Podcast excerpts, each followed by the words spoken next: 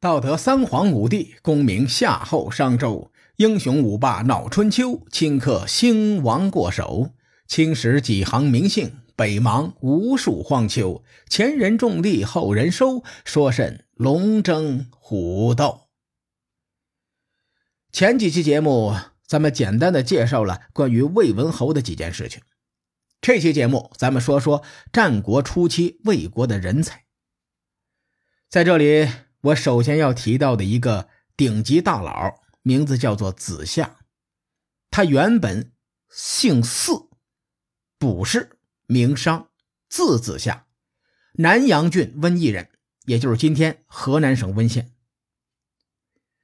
史记·孔子弟子列传》中有这样一句话：“孔子季末，子夏居西河教授，为魏文侯师。”也就是孔子去世后，子夏跑到西河教书，并且成了魏文侯的老师。很多文章说，魏文侯请子夏到西河时，子夏已经是百岁老人，而且由于子夏老年丧子，哭瞎了眼睛，因此子夏很少亲自教授学业，它的象征意义更大。这个说法难以考证，但我认为这可能是假的。最大的原因在于，战国时期文献杂乱，时间线不能统一。比如上期节目我介绍的，战国中后期流行余年纪元法，就是最典型的例子。不同的纪元法混乱使用，很难梳理出一个准确的时间线。魏文侯拜子夏为师时，子夏年纪超过一百岁的说法，其实来源于《史记》的时间线。按照《史记》的记载，子夏比孔子小四十四岁。孔子去世时，子夏年纪才二十八岁。魏文侯被册封为诸侯时，距离孔子去世已经七十五年，二十八加七十五应该是一百零三岁。这个说法主要存在两个漏洞。第一个漏洞在于，后人并不能确定史料中记载的时间一定准确。举个例子，有这样一个说法：说魏文侯在周定王二十三年成为诸侯，当时距离孔子去世只有三十三年。这样推算下来，子夏当时才六十出头，这个年纪听上去合理多了。第二个漏洞，魏文侯拜子夏为师的时间，细心的小伙伴可以发现，在记载三晋被册封前的族长时。都称呼为某某子，比如魏桓子、赵襄子等等。到了魏文侯时，绝大多数的史书没有称他为某某子，而是称作魏文侯。这是因为他在位期间被册封为诸侯，后人追溯时统一称作了魏文侯。由于称呼界限比较模糊。我们很难分清魏文侯是在成为诸侯前向子夏拜师，还是成为诸侯以后才去拜师的。咱们对史料做了一个简单分析，下面我们重点从历史内在逻辑去衡量子夏对魏国历史乃至整个战国历史的影响。我个人认为，子夏是在特定历史时期出现的特定人物。对时代的推动非常大，咱们慢慢说。在战国时期，有一个说法叫做“孔子去世后，儒分为八”，也就是说，儒家学说分为了八个门派。这个叫法最早来自《韩非子·显学》一文中，因此很多人将儒分为八看作是对孔子的继承和发展。实际上，在当时那个年代，韩非子并不是在赞扬儒分为八。韩非子的意思是，儒分为八不及子夏之儒，也就是说，这八个儒家学派都没有子夏的学说贡献大。韩非子是诸子百家中法家学派的代表人物，可以说是集法家之大成者。郭沫若先生在。十批判书中给出韩非子推崇子夏的原因。郭沫若认为，子夏的学说已经不具有典型的儒家风范了，而是更倾向于法家思想，因此韩非子才会对子夏这样评价。子夏是孔子的弟子，位列孔门十哲之一。然而，子夏是孔门十哲中最特殊的一位。虽然他师承孔子，但很多主张与孔子不同。虽然史料缺失。但有两个细节可以从侧面说明子夏学说的特点。第一个细节是子夏与很多师兄弟关系闹得很僵，他们在学术上存在分歧。第二个细节是子夏教出很多法家学派的代表。这里呢，咱们要提一下李悝。当时李悝汇集春秋各路诸侯的法律，编辑成了一本叫做《法经》的书。这本书是我国古代第一部比较完整的法典，可惜已经失传了。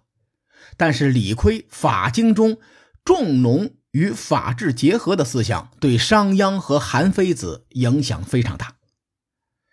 我们从这两个细节可以看出，子夏并不是一味的弘扬孔子的学说，否则他教不出法家学说的代表人物。子夏这个人很复杂，我说一个彩蛋。大家来感受一下。据说子夏给人的感觉特别阴沉，对人对事非常具有怀疑精神。怎么形容呢？假如列位身边有一个学识渊博而且喜欢打破砂锅问到底的人，那这个人和子夏就有几分相似了。《论语》中有孔子教导子夏的细节，挺有意思的。话说子夏找孔子问什么是孝道，孔子回答说。色难有事，弟子服其劳。有酒食，先生传。曾是以为孝乎？孔子的意思是，孝道最难的是保持和颜悦色。一旦有事吧，弟子会帮老师操劳。如果有美酒佳肴，老师先吃，难道说这就是孝道吗？孔子被我们尊为教育家，不是因为他成就大。而是因为他能因材施教。大家设身处地的想一想，子夏比孔子小四十四岁，他向孔子求学时也就二十多岁。一个二十多岁的青年阴沉着脸问六七十岁的孔子：“老师，什么是孝道？”这画面感就有了。孔子根据子夏的性格特征，旁敲侧击地回答了这个问题。我稍微夸张的演绎一下孔子的回答，画风差不多就是这样的：子夏呀，你别总板着脸，孝道最难的是要做到和颜悦色。我有事要你做，你阴沉着个脸；或者有美酒佳肴，我先吃，你还是阴沉着个脸，态度很冷淡，这能叫做孝道吗？孩子，这不是孝道。这是孔子专门对子夏说的话，很好的体现了孔子他老人家因材施教的特长。孔子绝对不会对颜回说这番话，因为颜回是克己复礼的典范。对颜回说太多孝道的事情，会显得很啰嗦。说到这里，有个题外话：从孔子开创儒家思想，到他老人家死后儒分为八。再到汉代继承发展的汉儒，以及随后宋朝继承发展的宋儒，儒家思想一直是在进化的。到了今天，我们更应该去其糟粕，取其精华。孔子对子夏简短的几句话，说明了一个很深刻的道理，就是久病床前无孝子。比如父母老了，有时候像一个小孩一样，经常耍脾气。甚至生病了需要人照顾，这时候子女还能和颜悦色的包容父母、孝敬父母，那真的是难能可贵了。如果子女们在操劳时满腹抱怨、数落老人，这种情况在孔子眼里也不能算作孝顺。自家父母年纪越大，越能对这段话感同身受。这是题外话，我多聊两句。主要的目的是希望大家对子夏有个整体的印象。话说当时魏文侯请子夏到魏国的西河传道授业解惑，并且拜子夏为师。在儒家学说中，能称为国君的老师是至高无上的荣誉，也就是咱们经常说的帝王师。子夏是第一个享受这种荣誉的儒门弟子，所以他对魏国的文化发展尽心尽力。在当时，子夏基本上属于文化领域的顶级大佬。他参与编撰了《论语》，这个成就就已经很高了。除此之外，他对《易经》的研究也非常深，著有《子夏易传》一书。说完了个人成就，还要看他影响了多少人。子夏创建西河学派之后，他的弟子包括但不限于魏文侯、李悝、吴起、公羊高、谷梁赤等人。咱们一个一个分析。魏文侯是战国时期第一个具有霸主气质的诸侯。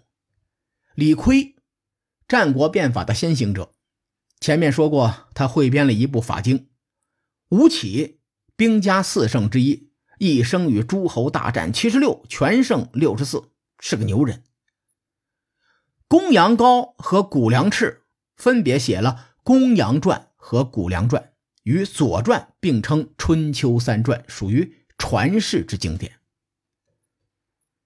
在魏文侯执政期间，魏国逐步控制了河西地区，并且占领了函谷关，将秦国压制在洛水以西。在这种情况下，魏文侯请来了子夏坐镇西河，并且逐渐形成了西河学派。后来，西河学派把不在意出身作为录取学生的标准，只要有才华都可以加入西河学派。学成以后，则可以担任士大夫。要么说，文化是一个大国崛起的软实力。随着西河学派兴盛，大量人才涌入魏国，同时魏国也对外进行文化输出，使魏国成为战国初期的文化中心。我们常常提到的鬼谷学派，也受到这股学术风潮的影响，在那段时期中，有大量门人涌入到魏国。比如我们熟知的庞涓和孙膑，而在随后的战国时期，各国也逐步重视其人才，形成了布衣倾向的局面。也就是说，平民也可以打破阶级制度，上升到国家的管理层。开创这个局面的人，便是创立了西河学派的子夏。子夏有一个名言，叫做“学而优则仕”。按照古人的理解。这句话的意思是，你在学习完成时还有余力的话，可以出来做官。如果按照咱们今天的价值观去理解，似乎逻辑也对。你学习好就可以做官，听起来也很自然，一点儿都没有违和感。西河学派的出现，把陈旧的社会制度撕开了一个缺口，让阶级流动成为一种可能。我不止一次提到过，礼乐制度是一种统治思想。在礼乐制度的框架下，不同阶层的人有着严格的桎梏。当时的人们想要跨越阶级，几乎是天方夜谭。到了公元前四百年前后，这种阶级流动成为了可能，也让魏国成为了受益者。说到这里，有一个问题很值得人们思考：按说春秋时期的国君们也很注重人才。比如秦穆公时，请来了五谷大夫百里奚；申公乌臣逃到晋国，伍子胥逃到吴国，都得到重用。但为什么那个时候没有形成动摇礼乐制度的风潮呢？这个问题很难有一个准确的回答。我们有一个观点，算是一家之言。今天时间不早了，至于这个观点又是如何，且听下回分解。书海沉沉浮浮，千秋功过留与后人说。我是西域说书人介子先生。下期节目咱们继续聊战国博弈。